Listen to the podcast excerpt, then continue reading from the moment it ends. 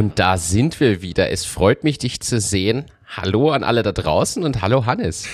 Einen wunderschönen guten Abend in diesem Fall jetzt. Es ist, äh, was sind heute? Samstag, Samstagabend und wir zeichnen auf. Ich muss mich entschuldigen, ich bin, glaube ich, der Grund. Letzte Woche warst du der Grund, warum es nicht gegangen ist, weil da hast du, glaube ich, mal verschlafen oder so. Wie man, wenn man ja, ich habe unseren, Termin, unseren Termin verschlafen. Aber ähm, diese Woche bin ich der Grund, warum es leider so unregelmäßig geworden ist. Ich hatte eine ziemlich harte Woche. Ich habe ziemlich viele äh, Meetings gehabt, To-Dos gehabt, wir haben Budgetwoche und so weiter. Ähm, und ich bin einfach fertig gewesen. Und wir wollten ja schon mal vor zwei Tagen aufzeichnen und dann bin ich eingeschlafen. Weil es ist irgendwie, wenn, wenn du dann um 21 Uhr vom Büro heimkommst und dann sagst, na und jetzt zeichnen wir noch schnell auf, irgendwie ist es dann doch nicht so super, muss man sagen. Also bitte um Nachsicht, ja, es ist gerade ziemlich zäh und es ist auch diese Zeitverschiebung ist schwierig. Also das, das macht mich fertig.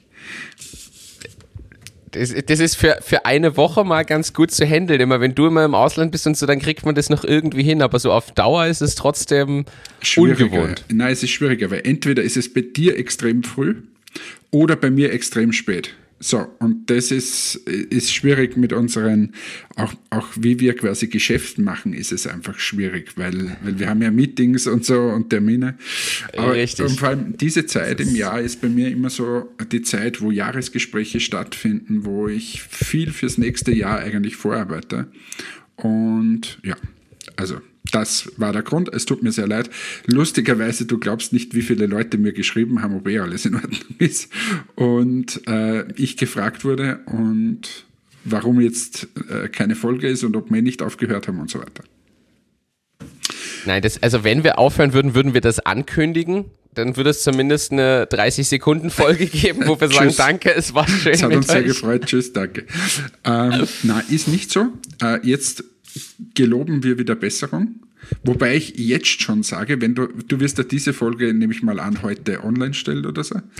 Ich Wäre bin Plan, ja. Dienstag, Mittwoch schon wieder in, in Holland. Also entweder zeichnen wir am Montag auf, aber Mon na, Montag kann ich nicht. Also bitte, ich kündige jetzt schon an, dass sich die nächste Folge auch wieder ein bisschen ein, zwei Tage verzögern wird, weil ich bin einfach unterwegs. Du bist, du bist in Holland, ich bin Donnerstag in Detroit, also das wird, das wird noch interessant. Ja, okay. Also ihr wisst, es geht etwas rund. Verzeiht uns das bitte. Äh, aber wir haben so viele Themen diesmal. Ich habe den Martin, wir haben heute tatsächlich mal ein kurzes Vorgespräch gehabt und habe gesagt, so Martin, was steht denn da alles um? Bevor wir in diese ganze Business-Ding gehen, kommen wir zu dir, mein Star.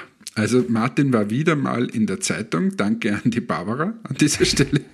Ja, ähm, tatsächlich vielen herzlichen Dank. Äh, ein, ein, ein, sehr, sehr lieber Artikel und mich hat die Nachricht von ihr auch vorab sehr gefreut, als sie da angefragt hat.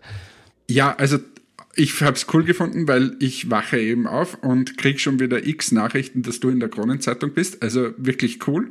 Ähm, Gratulation dazu. Aber der Anlass ist ja der Wahnsinn. Also du warst äh, in Utah, oder? Und bist genau. dort bei der, bei der Weltmeisterschaft im Triathlon gestartet, im Ironman Triathlon Dingsbums. Im, im Ironman 73. Okay. Genau. Äh, Ironman 73 Okay, und wir haben ja äh, immer wieder mal Kontakt gehabt und du hast mir schöne Bilder geschickt, aber es war saukalt anscheinend vor und deshalb bist du mit Grippe dort quasi äh, hingefahren und, und angetreten was schon mal per se komplett irre ist, dass, dass man mit Grippe da überhaupt an den Start geht. Aber ich habe dir alles Gute gewünscht und das war wieder mal sensationell. Also Gratulation zum Finishen. Wie viel Kilometer war das jetzt diesmal? Schwimmen, Laufen, Radfahren? Erstmal danke. Es waren zwei Kilometer Schwimmen, 90 Kilometer Radfahren und 21 Laufen. Okay, und das in wie vielen Stunden? Äh, ich habe diesmal 5 Stunden 26 gebraucht. Ist das, also ein bisschen langsamer. Also komplett irre. Ja, komplett irre. Also Gratulation zu dem. Ja, das ist quasi ein es halber. Ist halt, es ist halt die Weltmeisterschaft. Ironman, oder? Ja, genau, ein halber, ein, ein, ein, ein halb Ironman ist es quasi. Und ja, du siehst halt, was für Leute da am Start sind. Also bei einer Weltmeisterschaft, da rennen wirklich also da, da, sieht man schon die Tage vorher Leute, wo man wirklich nur sagt, also ihr seid ja krank, ihr könnt ja gar keinen Job mehr haben, was ihr da für Zeiten zaubert und wie viel ihr trainiert. Also das ist wirklich abartig. Also was war die nur, dass man mal als bei dem? die, die Siegerzeit bei, und jetzt reden wir nicht von Profis, sondern von Altersklassenathleten, also Leute wie uns beiden theoretisch, drei Stunden 59. Das sind, ist normalerweise eine Zeit, die nur Profis machen. Das ist sonst, das ist als Amateur nahezu unmöglich. Also das ist ja, ja eine ganz andere Welt nochmal. In welcher Zeit laufen die den Halbmarathon dann? Äh, Stunde 10? Stunde 10 bis Stunde 15, irgend sowas in dem Bereich. Ja, okay. Und die fahren halt aber auch mit, in, in die fahren die 90 Kilometer Rad halt auch in zwei Stunden 10. Also das ist völlig, das ist ja, völliger, also das völliger Wahnsinn. Irre, aber du bist ja auch im Mittelfeld gelandet, oder? Ich bin ja am, am, am Ende des zweiten Drittels war ich. Ende des zweiten Drittels war ich. Aber jedenfalls Gratulation, sensationell und das mit Grippe gestartet. Aber ist schon ein cooles Gefühl, dort dabei gewesen zu sein. Ne? Ist geile, geile Landschaft, geile Gegend und cool mal so eine WM erleben zu können, muss ich schon sagen. Also da bin ich auch mächtig stolz drauf, muss ich Was ehrlich sagen. Was war die Teilnahmegebühr eigentlich für sowas? Ja, das frag lieber nicht. Na, aber das doch, irgendwie interessiert mich jetzt, weil ich war das letzte Mal so geschockt, wie du mir erklärt hast, dass irgendwas 400 Euro gekostet hat da in Finnland, oder wo war das? Ja, also jetzt für, für die WM jetzt die Teilnahme musste ich, also ich habe mich ja in Finnland qualifiziert für die Weltmeisterschaft und äh, in habe dann dort vor Ort den Slot angenommen und dann musst du gleich die, ich glaube es waren 500 Dollar äh, zahlen, Teilnahmegebühr. Ja, aber es schreckt mir jetzt gar nicht so, wenn Finnland waren ja auch schon 400, oder? Ja, also im Vergleich zu dem, also es ist nicht viel teurer als die anderen, das ist, das ist richtig. Ähm, dafür hast du halt, aber die Frage ist immer, was hast du davon? Gesperrte Strecken natürlich und Verpflegung und so Sachen, aber ansonsten ist es trotzdem, also es ist kein, es ist nicht unbedingt günstig dafür, dass es eigentlich die Teilnahme nur ist und du halt ein paar Sachen, da äh, kriegst halt noch ein T-Shirt und eine Mütze und einen Rucksack und so, so, ein paar Sachen, aber eigentlich, ja, aber. Aber es, es, es hat sich gelohnt, äh, dass du dabei warst und schön, dass du, dass du so ein Erlebnis hattest. Kommen wir mal zum, zu, zum ganzen Business-Zeug. Also, das, das wahrscheinlich das, das, also bewegendste und natürlich auch schlimmste in der Zeit, wo wir nicht jetzt on air waren, war das, dass der Dietrich Mateschitz gestorben ist. Und was, was ich, also mal das eine ist natürlich, dass er gestorben ist, ist natürlich tragisch. Auf der anderen Seite muss man sagen, er war jetzt auch nicht mehr äh, 50 Jahre alt. Ähm, aber das, das, was, was spannend ist, quasi, wie viel da eigentlich dranhängt, was man da so mitbekommen hat, wer eigentlich dann Angst hatte, was passiert und so. Ähm, also es war schon, schon irre eigentlich. Und was das für ein Imperium ist, was da alles dazu gehört, gefühlt jeder, jede Sportveranstaltung wird gesponsert und hatte Sorge, dass das in, in Zukunft nicht mehr so ist. Gefühlt jeder Sportler, irgendwie hat sie gemeldet, schon irre, oder? Ich finde es extrem heftig, welche, also da sieht man, welche Macht der Konzern und die Marke Red Bull eigentlich haben, anhand nämlich von den Reaktionen aus so vielen Bereichen, gerade eben Sport und Co. Also es, es hat ja jeder mal aufgeschrien in irgendeiner Form. Und das finde ich schon interessant. Gleichzeitig muss ich zugeben, ich bin dann irgendwann ausgestiegen bei den ganzen Diskussionen. Also dann kam ja das Thema mit seinem Sohn, jetzt gibt es dann ein Management Board und Co. Und da bin ich irgendwann ehrlicherweise ausgestiegen. Ich habe äh, nur noch mitverfolgt, weil das interessiert mich mit am meisten, wie die äh, Taiwanesen, die ja bisher quasi auch schon Mehrheitseigentümer eigentlich waren, aber ihn haben machen lassen, dass die jetzt angekündigt haben, dass sie ein bisschen mehr mitreden wollen. Ja, wobei das haben sie ja vorher schon mal angekündigt. Äh, dass das immer mehr sein soll. Aber, also wenn man jetzt sieht, was quasi neu, neu geschaffen wurde, die Struktur, also macht es nicht den Anschein, dass das so ist. Also es ist so, dass, ähm, dass ja das, der das ist ja der, der Sohn quasi, ähm, der heißt eigentlich, hat immer Marc Gerhardt geheißen. Ähm, und der hat sich aber erst in den letzten Jahren, glaube ich, umbenannt nach seinem Vater, eben nach Mateschitz. Und der hat sich jetzt zurückgezogen, der hat eigentlich die Organics-Linie äh, geführt. Und der hat sich jetzt zurückgezogen und ist quasi nur mehr Gesellschafter. Dem gehören jetzt auch die 49, ist der Erbe gewesen, die 49 Prozent. Und das, sie haben jetzt so ein Führungstrio gemacht. Äh, dieser Franz Watzlawick, der macht ähm, den Ganz CEO, also für dieses ganze Getränkebusiness. Alexander Kirchmeier ist der Finanzchef und der Oliver Minzlaff, das ist der Red Bull Leipzig Geschäftsführer gewesen, der macht jetzt die Corporate Projects and Investments. Also dort ist dieses ganze äh, Sportsponsoring-Dingsbums drinnen. Ähm, und die, die Leute, die auch wir teilweise kennen, ähm, weil wir ja, weil sie ja mal Kunden äh, waren und so weiter, ähm, wie, wie Conchin und Co., die sind quasi in so ein Beratergremium äh, gegangen. Aber diese, diese drei, Watzlawick, äh, Kirchmeier und Minzlaff, das sind so quasi die drei neuen. Oder waren eh schon da anscheinend. Äh, das hat man ja nie so genauso nach außen hin äh, kommuniziert oder sie standen nicht so in der Öffentlichkeit, aber das sind jetzt die, die nach außen auftreten. Ich, ich wollte gerade sagen, ich glaube ja, dass vieles im Hintergrund schon viel länger eigentlich so läuft, ohne dass es nach außen kommuniziert ja, wurde. Also das ist sicher keine spontane Entscheidung. was ich dem schon zutraue, ist, dass das von ganz, ganz, ganz langer Hand geplant war dass das so ist, wie es ist. Und vor seinem Tod dürfte er noch die Stiftung irgendwie umbenannt haben und neue Stiftungsträger und alles Mögliche.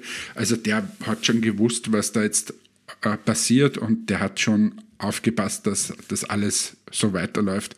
Und ich erwarte jetzt auch nicht, dass das großartig anders wird. Also ich kann mir das auch nicht vorstellen. Was ich mich frage, wo es halt hingeht in Form von Neuerung. Und ich finde, da ist es die letzten Jahre bei Red Bull ja schon so imposant das Ganze ist, aber es kam ja wenig Neues also ich meine jetzt nicht nur in Produktneuheiten, sondern sie haben halt eine Zeit gehabt, wo dann so Sachen wie, wie RB Leipzig und, und solche Sachen halt waren, wo sie das alles aufgebaut und geschaffen haben, aber es gibt jetzt nicht plötzlich noch eine neue Sportart, seit Ewigkeiten nichts Neues, wo die da rein sind. Es gibt kein neues Format, was sie geschaffen haben, was irgendwie jetzt wirklich aufgefallen wäre.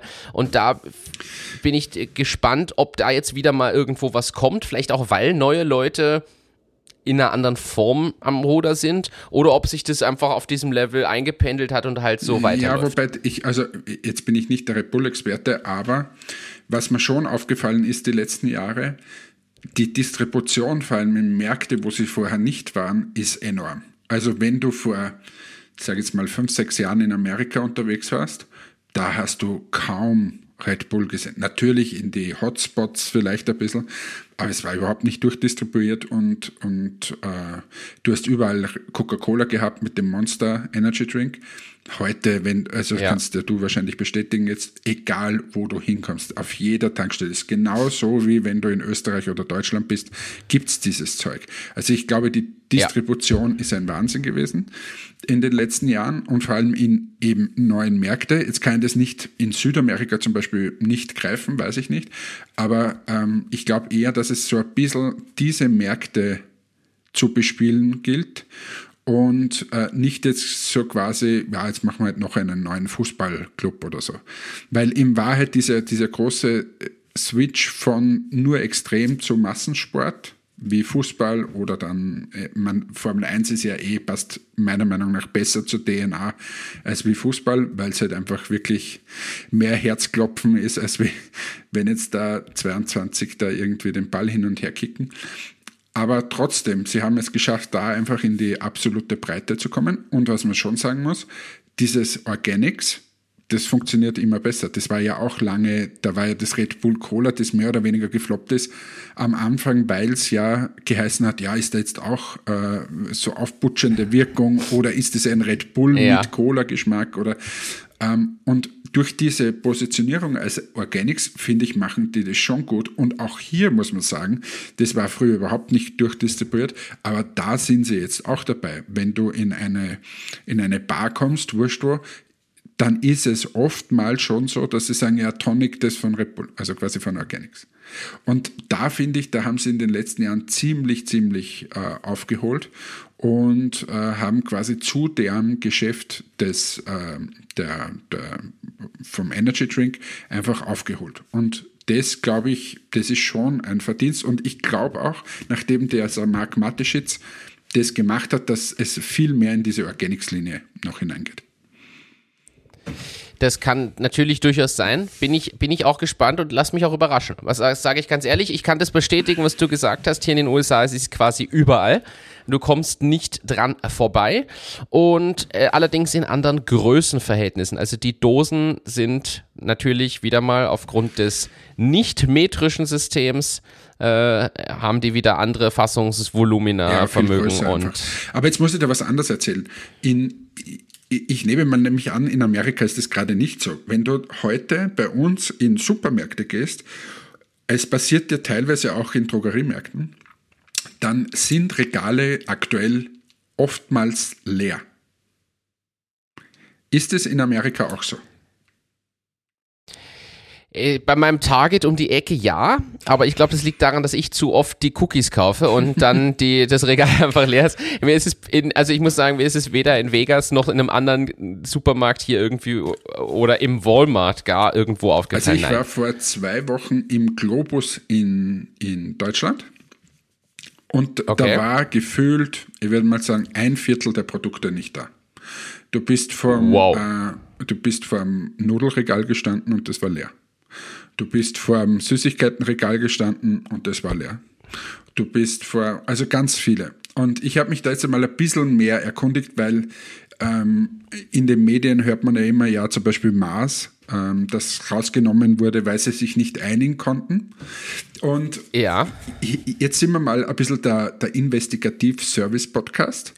Ich habe. Also warte, ganz kurz, ganz kurz, lass uns das aufklären für alle, die das nicht mitbekommen haben. Also die, äh, es gibt sehr viele Produkte von Mars. Da kennt man jetzt nicht nur den Mars-Riegel, sondern auch Snickers, Bounty und da gibt's, ich glaube, 30, 40 verschiedene andere Produkte und die werden teilweise komplett aus jeglichem Sortiment genommen, weil man im Einkauf in den Verhandlungen keine Einigung auf, für einen Preis gefunden hat. Nur für alle, die das nicht gelesen oder gehört haben, wir sind ja hier Aufklärungspodcast. Genau, und es ist so, ja, und es danke. geht nicht nur um sondern es geht einfach um große Konzerne, kann man sagen. Also es war ja, ich glaube, letztes Jahr war schon mal Nestle. Ähm, so, und jetzt habe ich mich aber mal auf die Socken gemacht und ich habe ja das Glück, dass ich ein bisschen Leute äh, auch kenne aus dem Retail-Bereich und habe mich mal erkundigt, warum das so ist. Also was heißt, man konnte sich nicht einigen? Und da wurde mir zum Beispiel eine Story erzählt, die ziemlich geil ist und darum bringe ich sie jetzt hier im Podcast. Ähm, gab, es geht jetzt nicht um Mars, sondern um, um eine andere äh, Firma. Ähm, die sind gekommen und haben gesagt, sie möchten eine Preiserhöhung von 30 Prozent. Dann haben die gesagt, ja, wie, wie, wie begründet man 30 Prozent? Kann man das irgendwie herleiten? Ja, ja, da kann man alles herleiten und so weiter. Und dann ist dieselbe Firma in einem anderen Land gegangen und hat gesagt, wir brauchen 5% Preiserhöhung. Und in wiederum einem anderen Land haben sie gesagt, sie brauchen 10% Preiserhöhung und haben das immer ein bisschen so unterschiedlich argumentiert. Und es ist halt blöd, wenn diese äh, Einzelhändler mittlerweile auch international verkaufen. Und wenn du das dann mitkriegst, was da gerade für ein Spiel läuft, dann fühlst du dich einfach quasi verarscht. Und das dürfte passiert sein.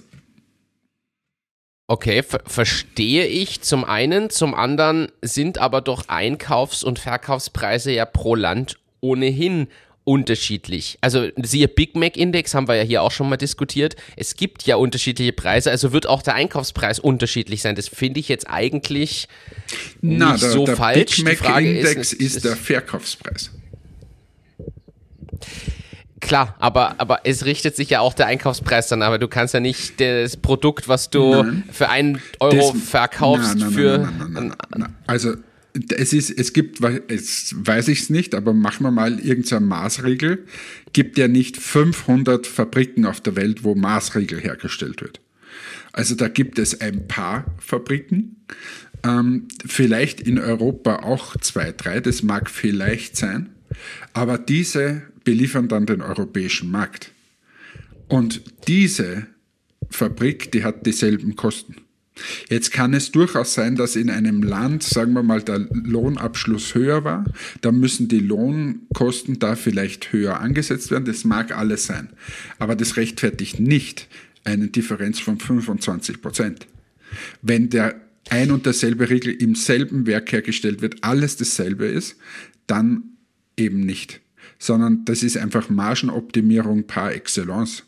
Und das ist so ein bisschen das Thema, was, was halt einfach extrem sauer aufstoßt äh, verstehe, was du, verstehe ich, was du erklärst und sagst, sehe ich inhaltlich genau wie du. Und trotzdem bezweifle ich, dass es schon immer so gemacht wird, weil ich wette, dass der Einkauf für einen, ich sage jetzt slowenischen Supermarkt, also dass die den Maßriegel für viel, viel weniger Geld kaufen als der deutsche oder österreichische Supermarkt. Und das schon seit Jahrzehnten, möchte ja, ich Ja, ja, ja, na, das ist eh, das ist eh gelebte Praxis, wobei ähm oh, dass es nicht fair ist, bin ich, bin ich bei dir. Aber es, ich, ich wette, das wird immer am, keine Ahnung, am BIP oder am Durchschnittseinkommen ja, ja, ja. oder Na, woran auch immer ja, wobei gemessen. ganz so ist es nicht. Also es muss schon in einer gewissen Range liegen. Also du kannst nicht okay. den Riegel 50% billiger anbieten. Ich sage jetzt mal, dass der dann 5% billiger ist, weil er weil die, die Kaufkraft einfach weniger ist oder und so weiter. Das mag alles sein, aber nicht in dieser Höhe. Und ja, also das, das wollte ich einfach hier loswerden. Es ist einfach spannend zu sehen und ich finde es eigentlich gut, dass es so ist, wie es ist gerade, dass da mal ein Riegel vorgeschoben wird. Und vielleicht zum, Thema Preise, ja, zum Thema Preiserhöhung. ähm, wir haben auch eine Preiserhöhung jetzt vor. Und wie machen wir das? Wir rechnen tatsächlich heraus, was ist die Personalkomponente auf einem Produkt also das kann man natürlich nur grob machen. Aber so ganz grob, wie viel Personalanteil steckt in unseren Produkten, wie viel äh, Logistik steckt in unseren Produkten, wie viel äh, das Produkt selber, Rohmaterialien, was auch immer und haben dann gewisse Prozentsätze und sagen, okay, und Personal steigt jetzt so, die, die Lohnabschluss der Metaller war gerade, glaube ich, zwischen 7 und 9 Prozent. Das heißt, es wird ungefähr der Handel auch mit 7 bis 8 Prozent abschließen. Das heißt, dieser Lohnkostenanteil wird um 7 bis 8 Prozent steigen, der steigt um das und da. Und dann kommt am Ende des Tages ein, ein, eine Prozentzahl heraus und das gibt man weiter. Und ich glaube, dann ist es auch transparent und fair anders wird es fast nicht durchgehen. Weil wenn du dich hinsetzt und sagst, ja, aber das Produkt wird jetzt um 10% teurer, muss man ein bisschen aufpassen, dass man nicht dann diese Spirale der Inflation einfach noch mehr befeuert und auch so den Konsum abdreht. Also das ist ja kompletter Irrsinn. Das stimmt, hast du vollkommen recht. Ich bin gespannt, wo das noch hinführt und zu welchen ja, Anpassungen das wieder, wieder führen wird. Wie gesagt, ich bin ja auch immer noch der Meinung, dass hier viel self-fulfilling prophecy dabei ist, weil alle laut aufgeschrien haben, dass jetzt alles so schlimm wird. Und ähm, ja, bin, bin entsetzt. Gleichzeitig glaube ich, ich komme zurück und mir wird alles so günstig vorkommen, weil ich mich jetzt hier so an teure Preise gewöhnt habe und sagen muss, wenn ich zurückkomme, werde ich denken, oh, es ist so günstig, obwohl es im Vergleich ja eigentlich teurer geworden ist. Ja, ja, ja vor allem die, die Gastro wird, wird für dich super werden. Also ich denke mir das jetzt oft, wenn, wenn wir dann essen gehen, so wie wir gestern mal mit der ganzen Familie, und dann kostet das 130 Euro, denke ich mir, boah, ist aber super. Wenn du in Amerika da einmal Abendessen gehst, alleine, bist du auch dabei. Ja. Also, also Gastro ist, ist extrem teuer in Amerika. Ja, ja, generell, äh, ehrlicherweise, ich finde alles ziemlich teuer. Aber äh, das ist ein anderes Thema. Das ist halt, ähm, ja, haben wir schon drüber gesprochen. Ja, ähm, was anderes, apropos teuer, der, der Elon Musk hat auch äh, endlich jetzt Twitter gekauft und schmeißt jetzt, glaube ich, die Hälfte der Belegschaft raus und Du, dass du den blauen Haken irgendwie kriegst auf Twitter, das kostet jetzt was und alles soll irgendwie was kosten. Deine genau, also der verifiziert, der verifiziert Haken soll 8 Euro im Monat oder so kosten. Ja, ich, ich finde es schwierig. Ich bin noch immer der Meinung, dass dieser, das ist, ich finde es nicht gut, dass Elon Musk da so viel Zeugs macht und der soll sich mal auf seine 37 Firmen, die er ohnehin schon hat, konzentrieren. Ähm, dass er optimieren will, verstehe ich. Aus dem Standpunkt würden wir nicht anders machen, wenn wir jetzt eine Firma kaufen würden wir auch erstmal sehr gut schauen, was haben die für Kosten und für Umsätze und wo kann man einspannen und optimieren. Und warum Twitter, keine Ahnung, wie viel tausend Mitarbeiter und Mitarbeiterinnen hat, das kann man sich wieder mal nur, nur fragen. Aber verstehe ich die Maßnahmen, ich verstehe auch diesen Kostenaspekt mit dem Verifiziert-Thema, um künstlich geschaffene Accounts und Bots und so Zeugs vielleicht sogar wegzubringen. Die Art und Weise, wie er das macht, er ist vielleicht ein bisschen, er ist halt so ein Selbstinszenierer. Das finde ich nicht gut. Ich finde es aber spannend, dass ja Leute wie zum Beispiel der Jan Böhmermann jetzt versuchen, äh, alle Leute auf eine andere Plattform zu bringen. Also da laufen ja massiv viele Anti-Bewegungen, weil das viele gar nicht gut aber finden, welche, die auf Twitter auf viele Follower haben. Plattform geht's da? Muss ich nachschauen. Ähm, findet man, wenn man Jan Böhmermann Twitter eingibt, der hat es jetzt auf Twitter sogar stehen, wie das andere Ding heißt. Irgendein dezentrales Netzwerk aus Deutschland. Wie Twitter, nur ein bisschen anders. Wie Twitter für Zierfische. Du, ähm, äh, ap so ungefähr. apropos, apropos, ein Riesentipp habe ich mir angesehen im Zug nach äh, zur Messe letzte, letzte Woche. Und zwar auf Netflix. Schaut euch der Playlist an. Hast du schon gesehen? Ihr habt ja das schon gesehen? Nein. Also, der Playlist ist, geht um das, wie ähm, Spotify quasi groß geworden ist. Und die Geschichte halt von Spotify, aber es ist geil gemacht, weil es ist nämlich so, äh, kennst du den, den Film Acht Blickwinkel? Sagt dir das was? Nein, also jetzt, nachdem du es mir erklärt hast, du hast mir davon neulich ah, genau, berichtet, okay, dadurch, ja. Ich schon gesagt. Ja, aber jedenfalls, acht Blickwinkel ist so, da ist ein, ein Terroranschlag und am Anfang kennst dich halt überhaupt nicht aus, warum der Terroranschlag so oder so ist. Und dann siehst du es auf einmal aus einer Polizistenperspektive und dann siehst du es aus wieder einer Passantperspektive und so weiter. Und ganz zum Schluss ergibt es quasi einen Sinn alles. So, und genauso ist diese der Playlist auf, auf Netflix äh, gemacht, dass du es quasi aus dem Blickwinkel vom Entwickler siehst, dass du es aus dem Investor-Blickwinkel siehst, dass du es von der Rechtsdame siehst und so weiter. Und es ist mega cool gemacht und man irgendwie, also natürlich ist eine Komponente Hollywood mehr oder weniger dabei, aber schon cool gemacht, muss man sagen. Und wenn du in dieser Startup-Szene drinnen bist, ähm, irgendwie witzig zum Schauen und auch abzuleiten, wie so dieser amerikanische Weg ist, obwohl die aus Schweden sind. Aber ich nehme mir die besten Entwickler, zahle denen quasi alles, schaue nur, dass ich das geilste Produkt hinstelle, das es irgendwie gibt und dann einfach vermarkten, vermarkten, vermarkten. So, und wir sind ja eher da anders gepolt. Wir gehen ja immer eher her und sagen, ja, jetzt machen wir mal ein bisschen was, einen Prototypen, das verkaufen wir dann, das Geld, was wir wieder einnehmen, dann geht es wieder weiter und die haben das halt ganz anders gemacht, typisch amerikanischer Weg. Ich, ich freue mich drauf. Ich habe es auf meiner, auf meiner Merkliste stehen. Ich gebe es auch in die Show Notes mit rein. Für alle äh, bin, ich, bin ich sehr neugierig zu sehen. Und natürlich würden wir gern anders agieren. Muss man auch ehrlich sagen. Ich glaube, dass da halt viel Mindset mitschwingt. Ich krieg's hier ja auch immer mit bei den ganzen Events. Hier sind ja viele generell mit einer anderen Einstellung unterwegs oder haben auch schon andere Erfahrungen gemacht. Also erstmal viel Geld rein und eine andere Basis aufbauen, bevor man drüber nachdenkt, ob da am Ende was rauskommt oder wie viel da wann rauskommen muss. Schon interessant, Aber diese auch kulturellen diesen, Unterschiede. Diesen Zugang in Amerika, wirklich so wie wir immer sagen, quasi. Und jetzt bist ja du wirklich in die New Yorker Startup-Szene irgendwie ein bisschen eingetaucht für die letzten Wochen. Spürt man das tatsächlich, dass das so läuft, oder ist es eher, trifft es quasi nur die ganz Großen halt und der, die anderen machen es genauso wie wir? Es gibt, glaube ich, ausreichend, die es machen müssen wie wir, weil sie vielleicht tatsächlich einfach, so hart muss man sein, vielleicht von Idee, Team, irgendwas in Wahrheit nicht so richtig passt oder nicht ready ist, so weit zu gehen. Aber die Grundeinstellung ist aus meiner Sicht in den breiten Kreisen schon so, wie wir das immer gesagt haben oder beobachtet haben oder angenommen haben oder gehört haben. Und zwar insbesondere von der Seite, die Partnerschaften eingehen will oder investieren will. Die stellen halt genau die Frage, hier ist jedem völlig egal, wann du Break-Even bist. Das ist, jeder lacht mich aus, wenn ich über Break-Even spreche. Das ist mir völlig egal. Ich will wissen, wie schnell könnt ihr da und da sein? Was braucht ihr, um noch schneller da zu sein? Wie kann man die Traction noch größer machen? Wie kann man mehr Leute erreichen? Wie kann man das Team skalieren?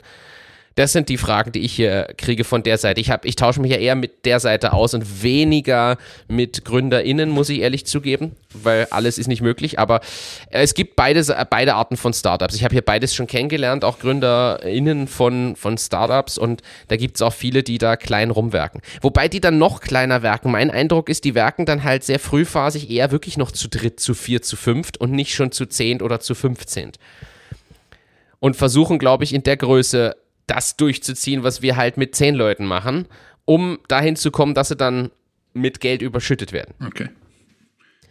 Aber eine Story habe ich auch von einem, der hat dann irgendwie auch sein 30 Millionen Investment irgendwann gekriegt. Der hatte viele Jahre dahin gewerkt und irgendwann hat was sehr, sehr gut funktioniert. Und auf einmal hat er 30 Mille Investment bekommen und er ist innerhalb, also der ist wirklich von seinen 30 Leuten auf 150 hochskaliert und dann kam plötzlich die nächste Investmentrunde. Wenn du da einmal drin bist in dieser Größendimension, dann kommst du halt nicht mehr raus. Also nach den 30 Mille Investment hat ein Jahr später plötzlich 60 Mille gekriegt und dann, also das ist dann, ja, das, das läuft halt dann so auf einmal. Der, der Effekt wie im Casino. Wenn ich schon mal auf am Roulette-Tisch ziemlich viel Geld verspielt habe, dann bin ich auch bereit, da weiterzuspielen, damit ich das Geld auch irgendwann mal wieder zurückkriege. Ja, das ist tatsächlich ein, ein sehr guter Vergleich. Apropos, ich habe nicht gespielt im Casino in Las Vegas. Ist, wieso eigentlich nicht? Gerade dort musst Weil du das doch machen. ich bin äh, leider erstens in einer gut besuchten Zeit immer jetzt da die gewesen, die zwei, drei Tage und äh, gefühlt nur an Tischen mit 25 Dollar Mindesteinsatz. Und wenn du halt pro Mindesteinsatz 25 Dollar hinlegen musst, macht das Ganze halt keinen Spaß, wenn du dir nur ein 50 Dollar Budget steckst. Also ich wollte halt nicht da hunderte von Dollar verprassen und hab's dann sein lassen. Ich habe übrigens gehört, dass der Adele tritt jetzt auf in Vegas. Ähm, im, oh. Jetzt weiß ich nicht mehr, ob es im Caesar Palace oder so, irgendwo. Ähm, und die Karte, erste Reihe, 45.000 Dollar. Also ich wollte dich einladen, aber wie ich dann gesehen habe, was die Preise sind, habe ich mir gedacht, na, besser nicht. Also bis 40, bis 40.000 also hättest du es gemacht, aber wäre es mir wert gewesen, aber 45, das geht mir zu weit. Boah, das ist schon, das ist, äh, das ist völlig krass. Was haben wir denn noch Business-Themen oben stehen? Ich, ich habe hier äh, auf meiner Liste stehen Metaller Kollektivvertrag ist durch. Das heißt, als Orientierung, also die Basisverhandlungen für Tarifverträge.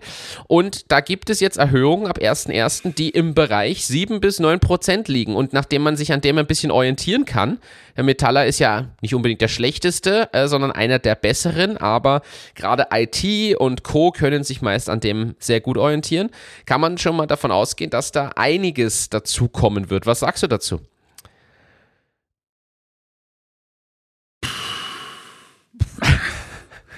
Also ich, ich habe es eh, glaube ich, die letzten Wochen schon mal gesagt. Auf der einen Seite finde ich es total wichtig, dass quasi das, was wirklich Inflation ist, dass das abgegolten wird. Weil sonst hast du einen realen Lohnverlust und wenn das ist, drehst du den Konsum ab. Das heißt, ich finde es mal grundsätzlich gut, dass tatsächlich die Inflation immer abgegolten wird. So. Jetzt ist die Frage, was ist die Inflation? Also man hört ja zwischen 6 und 12, 15 Prozent alles irgendwie. Und warum ist es so quasi so, so stark schwankend? Weil dort immer irgendwie das Thema Energiepreise eingerechnet wird. Und natürlich ist die Frage, wie stark bewerte ich jetzt das Thema Energiepreise. Und natürlich sonst auch, also die, die Preise steigen natürlich auch äh, aufgrund unterschiedlicher Geschichten, Lieferkettenverzögerungen und so weiter. So, aber dann bin ich ja der Meinung, dass man von dort dann auch wieder was abziehen muss, nämlich das, wo der Staat hilft. Und da bin ich mir nicht sicher, ob man bei zwischen 7 und 9 Prozent davon reden kann, dass das abgezogen ist. Und somit sehe ich das durchaus etwas kritisch. Und vor allem diese 7 bis 9 Prozent sind, glaube ich, fast ohne Einmaleffekte. Das heißt, es ist tatsächlich ein realer Lohngewinn dazu. Und das macht es natürlich nicht einfacher. Jetzt lasse ich mir in einer, in einer Metallbranche das noch irgendwie einreden. Und zwar, weil wenn ich jetzt ähm, zum Beispiel Maschinen mache und ich, diese Maschine kostet 100.000 und äh, rechnet sich dann über eine gewisse Zeit und so weiter. Und jetzt verkaufe ich sie nachher um 110.000. So, dann rechnet sich die Maschine vielleicht eventuell etwas weniger schnell und so weiter. Aber ich, ich kann diese ganzen Themen weitergeben. Ich kann Energiepreise weitergeben, ich kann gesteigerte Metallpreise weitergeben, ich kann eben solche Geschichten weitergeben. Wenn du jetzt so zum Beispiel in, in der Situation bist wie wir, wo du Produkte ja. hast, die einen gewissen Preispunkt haben. Jetzt nimm unsere Kaltwachsstreifen für die Augenbrauen. Die haben einen Preispunkt von 9,99 Euro. Also ist der UVP. Ja. Äh, Jetzt müssen wir die Preise erhöhen, weil es natürlich für uns auch schwierig ist. Ja, aber und ich verstehe auch, dass dann der Händler, Apipa, DM, Müller und so weiter, die Preise anheben muss. So, jetzt bin ich aber auf einmal auf einem Preispunkt von 10,99 Euro. Und da bist du einfach über natürliche Schwellen, wo jetzt nicht einer sagt, ja, dann kaufe ich es halt, sondern dann sagt dann der Konsument, na, jetzt ist mir aber schon zu teuer. Und das sehe ich kritisch. Weißt du, wie ich meine? Also bei, ja, bei, bei Branchen gibt es welche, wo ich es super weitergeben kann. Und es gibt aber Branchen, wo ich das nicht weitergeben kann. Ja, oder wo ich möchte gleich mal ergänzen, jetzt Presono zum Beispiel im B2B-Umfeld schauen natürlich Unternehmen, wo können sie sparen. Das heißt, uns fragt jedes Unternehmen, ob wir nicht eher die Preise senken können, weil die überlegen dann Lizenzen wegzunehmen, ob sie die wirklich so aus weil die müssen halt irgendwo einsparen. Die agieren natürlich unternehmerisch, also schauen sie, wo können sie Einsparungen machen. Und das trifft ja dann B2B-Firmen genauso. Also ich verstehe es in eurem Entmatics-Fall komplett.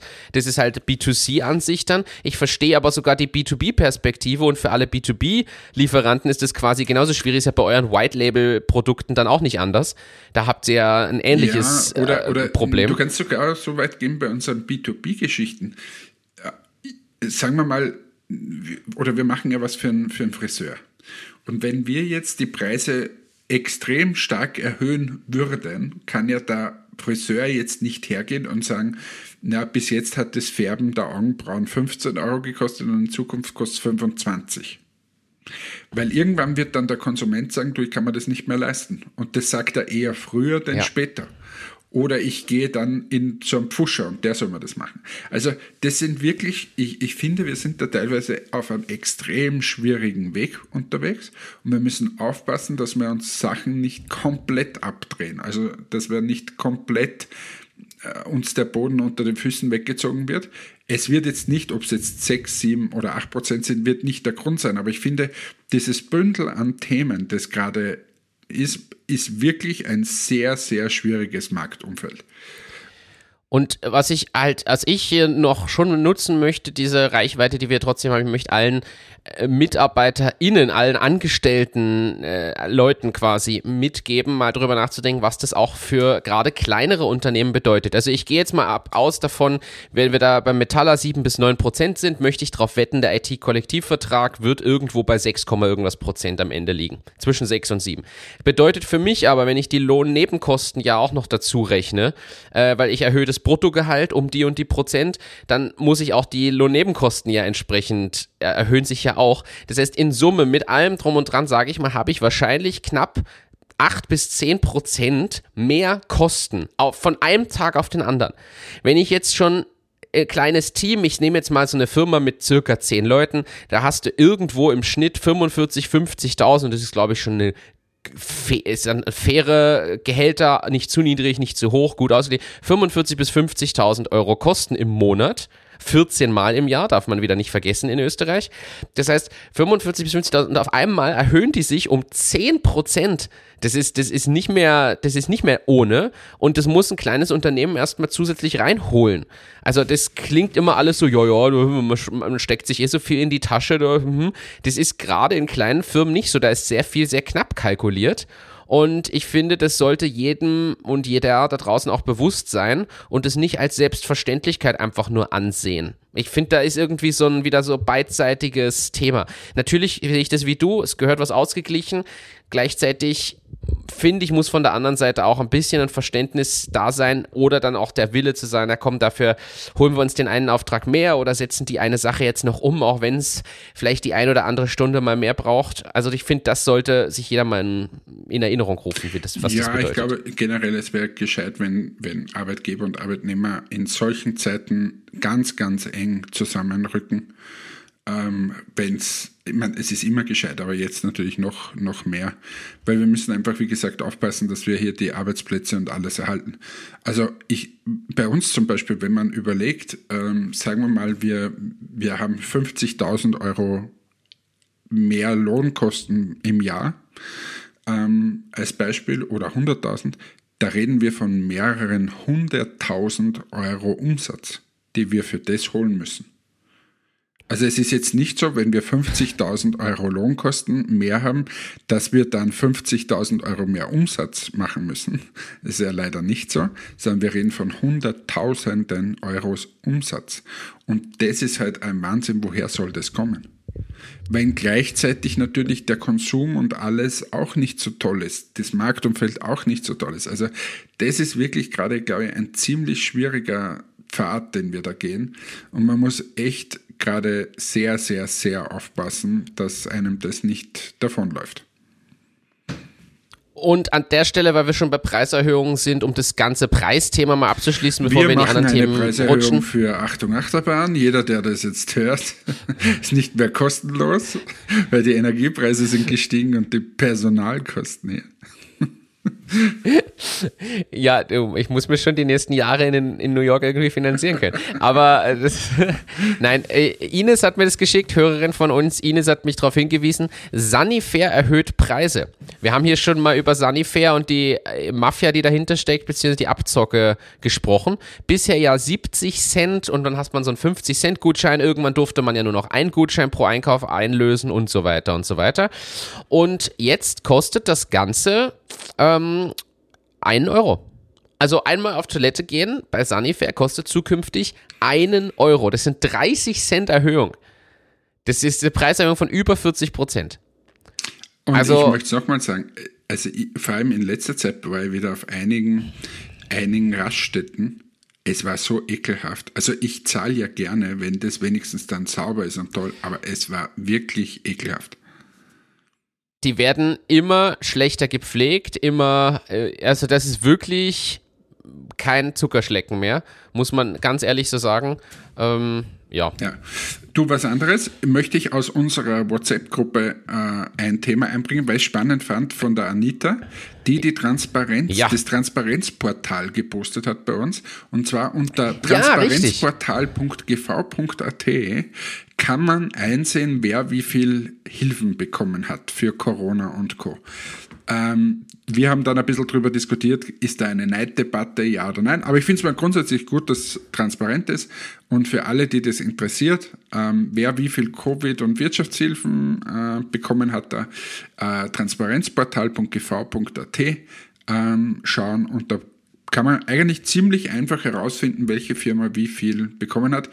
Ähm, ja, das wollte ich nur anmerken, weil, Ja. weil das habe ich ein super Thema gefunden.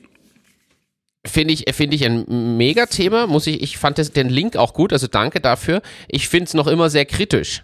Also es ist irgendwie, ich bin da nicht ganz so Fan von. Auch wenn man jetzt sagen kann, ja, was, was, äh, ja, man ärgert sich dann vielleicht höchstens oder wird neidisch, aber trotzdem, ja, ich bin kein großer Fan davon, dass da jemand im Detail reinschauen kann. Ja, ich sehe es anders, weil ich der Meinung bin, ähm, nur durch solche transparenten Geschichten drehst du diesen, dieses Schindluder ab. Und ähm, Äh, ja, also das ich meine, natürlich, stimmt, ja. wenn ich jetzt hergehe und quasi neidisch bin auf den anderen, oh, ich habe 100.000 bekommen und der 130, wie kann das sein? Aber wenn ich mal davon ausgehe, dass dieselben Kriterien angesetzt wurden und dass der das dann tatsächlich realistisch bekommen soll und so weiter, dann ist ja das für mich okay. Ähm, und, aber dann sieht man mal, wer was wie bekommt und vor allem es hört auf, dass, dass so ein bisschen im Hintergrund man glaubt, dass die eine Firma, die jetzt der Politik zum Beispiel nahe steht, mehr kriegt als wie die andere und so weiter. Und das kann man halt da nachprüfen. Weil, Ja, das und stimmt. ich habe ich hab ja auch nachgesehen in dieser Datenbank und wie viel haben wir bekommen, wie viel hat Persona bekommen, was haben andere bekommen. Und was mir auffällt ist, dass viele Unternehmen, wo ich geglaubt hätte, dass die was bekommen haben, wenig bekommen haben oder teilweise nichts. Und es gibt aber vor allem in dem Sektor ähm, Hotels, Restaurants und so weiter, ist es irre. Also, das ist irre. Wenn- du da unsere Firma, ich glaube, wir haben jetzt 130.000 Euro oder so, haben wir insgesamt bekommen für alles, was, was da war, Verlustersatz und alles Mögliche drinnen. Ähm, das, bei, bei, äh, in, bei uns ist weggefallen 90 Prozent des Umsatzes. Also da, das war schon, sagen wir, eher schwierig und wir konnten nicht mittags irgendwas ausliefern. Ähm, und dann schaust du dir den Wirten ums Eck an, wo du denkst, der hat gerade ein neues Schwimmbad gebaut oder so. Und wie viel der bekommen hat, irre. Irre. Also, und dafür ist es aber gut, dann ist es ein bisschen transparenter und ja. Aber das, ich kann natürlich dem Argument, dass das Neid hervorruft, auch was abgewinnen. Also es ich, ist mir nicht ganz fern, diese Diskussion. Aber für alle, die es interessiert, ihr könnt es eh nachschauen. Ich glaube, Entmatics hat 130.000 bekommen. Das finde ich jetzt aber, puh, also wir haben verloren, sagen, wenn ich jetzt wir haben verloren, warte mal, 90, wir haben alleine in dem, also es ist, geht ja jetzt über zwei Jahre, glaube ich, diese Ding. In zwei ja. Jahren alleine nur im Professional wahrscheinlich, ich weiß jetzt nicht, dass ich jetzt einen Blödsinn sage, aber zwischen ein und zwei Millionen. So ungefähr. also, es war schon gut, dass da 100.000 Euro dann Unterstützung war. Ähm, das hat uns geholfen, aber war jetzt auch nicht, sagen wir mal, nicht wie beim Wirten ums Eck. Es ist ein, ein, ein, guter, ein guter Vergleich, finde ich. Ähm, beim Wirten ums Eck, ja. Bei, bald kommt aber beim Wirten ums Eck die Sanifair-Toilette und dann wird es auch alles teurer. So ist es, so ist es. So. Aber anderes Thema, was du reingeworfen hast und ich auch auf der Liste stehen hatte, wir haben es beide gelesen, ein tatsächlich nicht unwichtiges Thema generell für alle, die Babys oder Kleinkinder haben. Äh, und da gibt es eine bekannte Plattform, die sogar schon an der Börse und gehandelt wird und wurde. Haben, bitte. Das ganz, äh, keine ja. Ahnung, Folge 1 bis 20 wahrscheinlich. Äh, irgendwo da. Ja, äh, das Unternehmen windeln.de meldet jetzt Insolvenz an. Das ist schon heftig.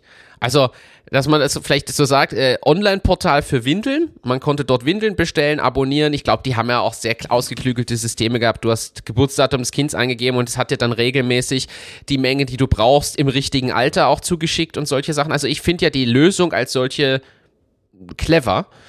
Äh, haben 2021 noch 52 Millionen Umsatz gemacht. Da ist er aber schon eingebrochen zu dem Zeitpunkt. Mhm. Äh, sie haben jetzt noch auf frisches Kapital aus China von einem Investor gehofft, das ist dann aber dann doch weggefallen. Und ja, jetzt müssen sie Insolvenz anmelden. Es wird nicht mehr, wird nicht funktionieren. Und ja, ähm, beim Börsengang waren es eine halbe Milliarde wert, jetzt sind sie drei Millionen wert. Schreiben sie aber seit Jahren nur rote Zahlen. Also die haben auch dieses Konzept erstmal in den Markt rein und dann irgendwann mal schauen, ob man nicht schwarze Zahlen und schreibt. Und das ist ja das Problem, was du hast. Quasi auf der einen Seite, wenn du jetzt quasi, du entwickelst ein Produkt, das, das ist jetzt X wert, weil, weiß nicht, sagen wir, die Entwicklungsleistung von mir aus drei Millionen war. Und dann machst du eine fiktive Bewertung und sagst, ja, aber wenn das und der Markt und hin und her und dann bin ich eine halbe Milliarde wert. Und dann gibt es die Investmentrunden, Investmentrunden, aber es verdient einfach niemand Geld. Und dann fällt es quasi wieder auf die Realität zurück. Weil, warum drei Millionen? Du wirst wahrscheinlich bei drei Millionen deswegen landen, weil dieses Software-Ding, was da dahinter steht und so weiter, einfach das wahrscheinlich wert ist. Und das ist quasi die, die, da siehst du mal, wie viel war Fiktion und wie viel war tatsächlich äh, quasi Firmenwert Würde das jetzt zum Beispiel bei einem großen Stahlwerk oder so, wenn du da die Aktien hast, wie bei der Föstalpine, die jetzt extrem niedrig stehen, ist eigentlich total schräg, weil da, dieses Stahlwerk steht immer noch da und das kostet auch was. Also das, stimmt, das ist ja. so ein bisschen dieses Entkoppelte von, von der Realwirtschaft. Boah, jetzt sind wir hier wieder auf ganz, ganz harten Leveln unterwegs. Jetzt kommt hier wieder der Wirtschaftsvortrag und ähm, wir, wir sind heute richtig inhaltlich aktiv. Ist dir das aufgefallen? Äh, jetzt müssen wir irgendwas zum Thema Sex bringen, weil apropos hartes, hartes Level. Äh, bitte? Ist, wir sind heute richtig inhaltlich aktiv. Ist dir das aufgefallen? Ja, ja, aber darum sage ich jetzt, mach jetzt irgendwas zum Thema Sex weil dann sind wir wieder unten vom, vom Hast sicher irgendein Thema, oder? Äh, ich habe tatsächlich was ja, in die Richtung. Es war so klar. Es war so klar. Es war so klar. Es ist, äh, äh, es, der, es geht um den Schutz vor Dickpics. Also Dickpics äh, sind, glaube ich, vielen bekannt. Äh, Nein, ich möchte gerne, dass du das jetzt nochmal für alle Zuhörerinnen und Zuhörer erklärst, was das ist. Äh, Fotos von männlichen Geschlechtsteilen, also meist eher männlich, weil die ja, meist auch unerwünscht. Es gibt auch ist eher schwierig.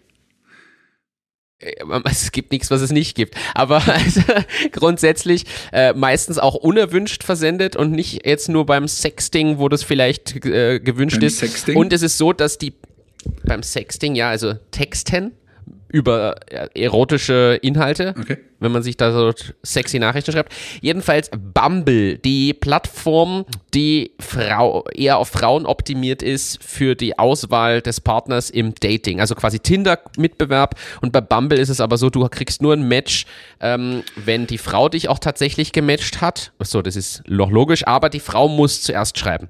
Das ist halt der Gedanke. Es gibt ein Match und die Frau entscheidet, will sie das schreiben oder nicht. Diese Plattform hat jetzt eine KI entwickelt, die erotische Inhalte wirklich vollautomatisiert erkennt und diese ausblendet, rausfiltert. Und als Schutz der Allgemeinheit stellen sie diese KI, diese quasi Programmierlibrary, für alle öffentlich zur Verfügung. Man kann das jetzt in seine eigenen Apps und Co. mit einbinden. Meist natürlich jetzt im interessantesten für so Messenger-Apps oder auch, auch Dating-Apps, weil sie der Meinung sind, dieses Thema muss wird noch immer, ist noch leider noch immer ein viel zu tragisches und viel zu großes, was in Richtung virtuelle sexuelle Belästigung und so weiter geht und bieten das jetzt kostenfrei an, dass andere das auch einbinden und somit diese Inhalte schon vor dem übermitteln, erkennen, ausblenden, entfernen, die betroffenen User entsprechend schützen können, beziehungsweise die sendenden User sperren können und so weiter. Finde ich eine coole Aktion und zeigt auch mal wieder, dass es tatsächlich Unternehmen gibt, die nicht nur an ihren eigenen Erfolg und ihr eigenes Ding denken, sondern in dem Fall auch Dinge öffentlich zur Verfügung stellen. Ist ja ähnlich mit dem, ich bringe jetzt einen Vergleich, mit dem Sicherheitsgurt-Konzept. Da wurde damals ja auch ein Patent angemeldet für den Drei-Punkte-Sicherheitsgurt. Lass mich nicht lügen, ich glaube, es war Volvo, äh, die den entwickelt haben. Und die haben das Patent sofort öffentlich zur Verfügung gestellt, weil sie gesagt haben, der Schutz von Leben und Sicherheit der Fahrinsassen geht über den Vorteil der eigenen Firma hinaus. Finde ich eine coole Aktion. Mhm. Ja, absolut richtig. Und jetzt trotzdem ein kleiner Witz dazu ähm, was hätte Thomas Schmidt mit seinen Chats gemacht, wenn es dieses Dickpick-Ausblenden schon gegeben hat? Weil bei dem hat man ja im Zuge dieser, dieser Ermittlungen tausende Dickpicks gefunden am Handy. Was da eigentlich die Mama Tja. sagt. Das würde mich auch interessieren. Hast du das mitbekommen? Die Mama hat ja den, den Thomas Schmidt dazu bewogen, dass er aussagt, weil sie gesagt hat, wir haben dich anders erzogen, wir möchten, dass du ein Junge bist, der quasi ehrlich durchs Leben geht. Und darum hat er ja dann ausgesagt jetzt. Ah, Aber der, okay, hat, der hatte tausende Dickpics am, am Handy. Und ähm, wenn es da diese Software nur schon gegeben hätte.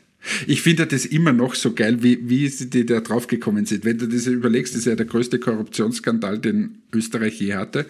Und die sind ja nur so drauf gekommen, der hat ja auch alles gelöscht. Alle haben alles gelöscht auf deren Handys. Aber er hatte so eine, so eine Time Capsule von, von Apple stehen. Und die haben sie mitgenommen. Und da waren die Backups. Und dann haben sie eingesteckt und die haben gesagt, wollen sie die Backups wiederherstellen. ah, das ist schlecht. Das ist bitter. Ähm, ja, aber gut, das, ist, das war nur eine kleine Schadenfreude.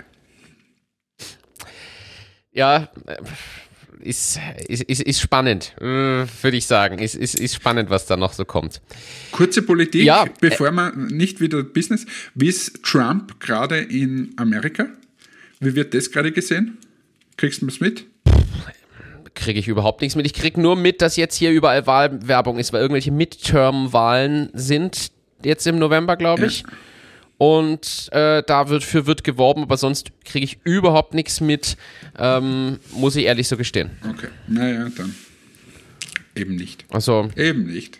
Kein Service-Podcast, kein Politik-Podcast kann ich, da kann ich tatsächlich wenig, wenig helfen. Was, was mir aufgefallen ist, ist tatsächlich, wie unterschiedlich bestimmte Regionen und Leute aus unterschiedlichen Regionen vielleicht in ihren Einstellungen sind. Also der, das, ich habe Leute aus Texas schon kennengelernt und aus New Mexico ähm, und ich muss schon sagen, die, man merkt den halt an, dass die einfach ein bisschen anders sagen wir mal, aufgewachsen sind und anders drauf sind als die vielleicht offener eingestellten New Yorker zum Beispiel oder die, die zukunftsorientierteren. Also man merkt schon Demokraten versus Republikaner vom Verhalten und Mindset her ein bisschen.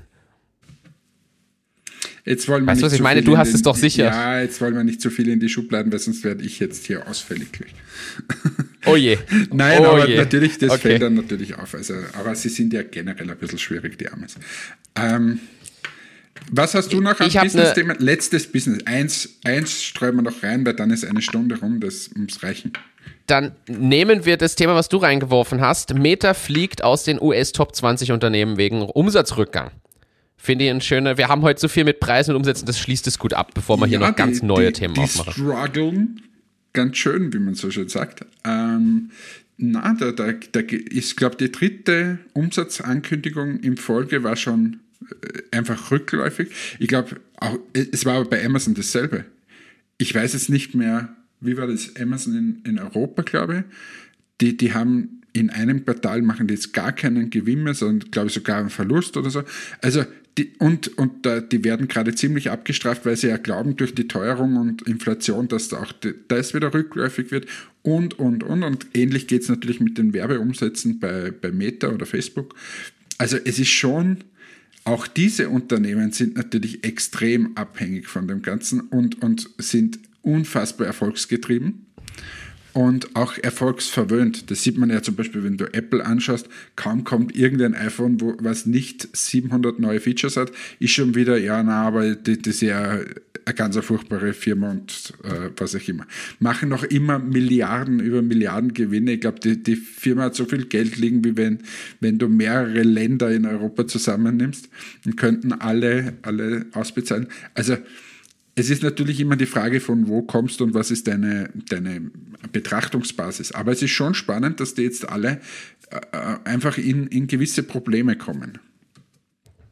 Das, das stimmt, es normalisiert sich halt an mancher Stelle, glaube ich. Ich bin ja auch immer noch der Meinung, dass der Fehler ist, für solche an dieser Stelle stehenden Konzerne auch immer noch weiter nach Wachstum, Wachstum und so weiter zu streben. Ich, das kann ja rein logisch schon nicht funktionieren, dass es immer weiter massiv wächst.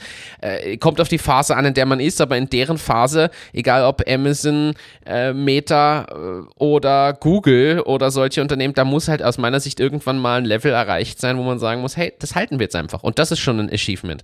Und dieses Mindset gibt es halt leider nicht und da basiert viel drauf. Ich habe nur auch gelesen, dass es von einem der Mehrheitsinvestoren von Meta, da gibt es irgendwen, der halt signifikant große Aktienanteile hält. Ähm, der hat auch geschrieben, einen offenen Brief ans Management mit der Bitte, sich wieder zu fokussieren und vielleicht auch wegzugehen von diesem ganzen Metaverse, weil er hat gesagt, das ist eine lustige Idee, aber das bringt uns gerade kein Business und auch nicht in absehbarer Zeit und sie sollen sich wieder auf Business, was jetzt Wirkung zeigt, fokussieren. Fand ich auch interessant, dass sowas quasi als offener Brief kommt. Ja, ich, also du kennst ja meine Meinung zu diesem Metaverse, das ist mir zu abgespaced. Da, da bin ich, ich glaube, wir Menschen sind so nicht, aber ja, vielleicht denke ich in fünf Jahren wieder ganz anders. Ich weiß es einfach nicht. Für mich ist das einfach nicht greifbar. Ich brauche Leute. Ich freue mich auch, wenn du endlich wieder hier rüben bist, wenn man dich wieder angreifen kann und mal sagen, ey, der Martin ah. ist endlich wieder hier und wir wieder mal auf ein Getränk gehen können. Das ist, das ist äh, besser als wie Ends. diese ewigen Videokonferenzen. Ich glaube, In zweieinhalb Wochen ist schon so Das ist schön. Leider habe ich nicht geschafft, dass ich zu dir komme, aber wir haben ja gesagt, nächstes Jahr äh, machen wir dann einen, einen Besuch gemeinsam in Amerika. Ich wünsche jetzt allen ein schönes Wochenende. Ähm, sage danke dir, dass du dir wieder Zeit genommen hast. Es war wie immer ein Volksfest. Äh, hab noch schöne zwei Wochen äh, dort drüben und äh, euch da draußen danke fürs Zuhören. Äh, sorry nochmal, dass es etwas zu spät war dieses Mal. Ähm, wir geloben Besserung, aber nächste Woche machen wir schon wieder falsch, weil ich ja da leider in Holland bin. In diesem Sinne werde ich mir dort keinen Joint hineinziehen, sondern ich muss ganz normal arbeiten ähm, und äh, werde aber ein gutes Getränk trinken und vielleicht eine Stroopwafel essen. Und äh, wünsche allen eine schöne Woche. Tschüss, ciao, baba. Euer Hannes. Es hat mich sehr gefreut, Hannes. Ich möchte zum Abschluss hier trotzdem noch was bringen, was auf meiner Liste steht, und zwar eine Reisestory. Also ich muss ja sagen, wenn man reist, erlebt man auf einmal Stories. Ich hatte ein ganz ganz tolles Gespräch mit einem Uber-Fahrer. Also war, ich bin mit Lyft gefahren, weil Uber nach wie vor nicht geht, aber das ist ein anderes Thema, das erzähle ich dir mal in Ruhe. Und er fragte mich dann, woher ich bin und ich habe, ich sagte Anfang Einfachheit halber dann, ja, I'm from Germany. Und ich war unterwegs in Las Vegas mit dem. Es war ein Asiate und er sagte dann einfach nur, als ich sagte, ja, I'm from Germany, sagte er, ah, your queen just died. Queen Elizabeth. Und ich habe dann nur gesagt, ja, yeah, that was in Great Britain, but yes, it's in Europe too. Yeah, but, but how was she as queen? Und ich habe ihm dann nur gesagt, yeah, I don't know, I'm from Germany, we don't have a queen. The British people have a queen. Uh, she's not your queen? Ah, yeah, yeah, yeah, because you now have a king, this Charles guy. So, also das war ein fünf Minuten Gespräch, was nur darum ging, ob wir jetzt, wie wir unsere Königin finden. Das fand ich sehr amüsant und dachte mir, es ist doch mal eine Nennung wert. Kennst du? Ja, du nix. Okay, du kennst solche Gespräche. Ich darf ja nichts mehr sagen. Ich darf nichts mehr sagen. Ich habe mich schon Natürlich. verabschiedet. Ach, Na, da habe ich mich ach, verabschiedet. Komm. Ja, aber da siehst du mal, wie gut die Englisch können. Der, der horcht ja nicht mal zu, geschweige denn weiß er, was in Amerika, äh, was Europa ist. Also das ist für ihn, du musst ja froh sein, wenn du sagst from Germany, dass er nicht sagt, oh, hello Hitler. Also in diesem Sinne, glaube ich, das sind die Reisestories, die mir so begeben. Erstens sagen alle, oh, you, you sound like Arnold Schwarzenegger. Aha, ja, ja. Aber so, machen wir Schluss für heute. Es bringt nichts mehr. Wiederhören. Ja, danke für alle. Bis zum nächsten, an, an alle. Bis zum nächsten Mal. Macht's gut. Ciao, ciao.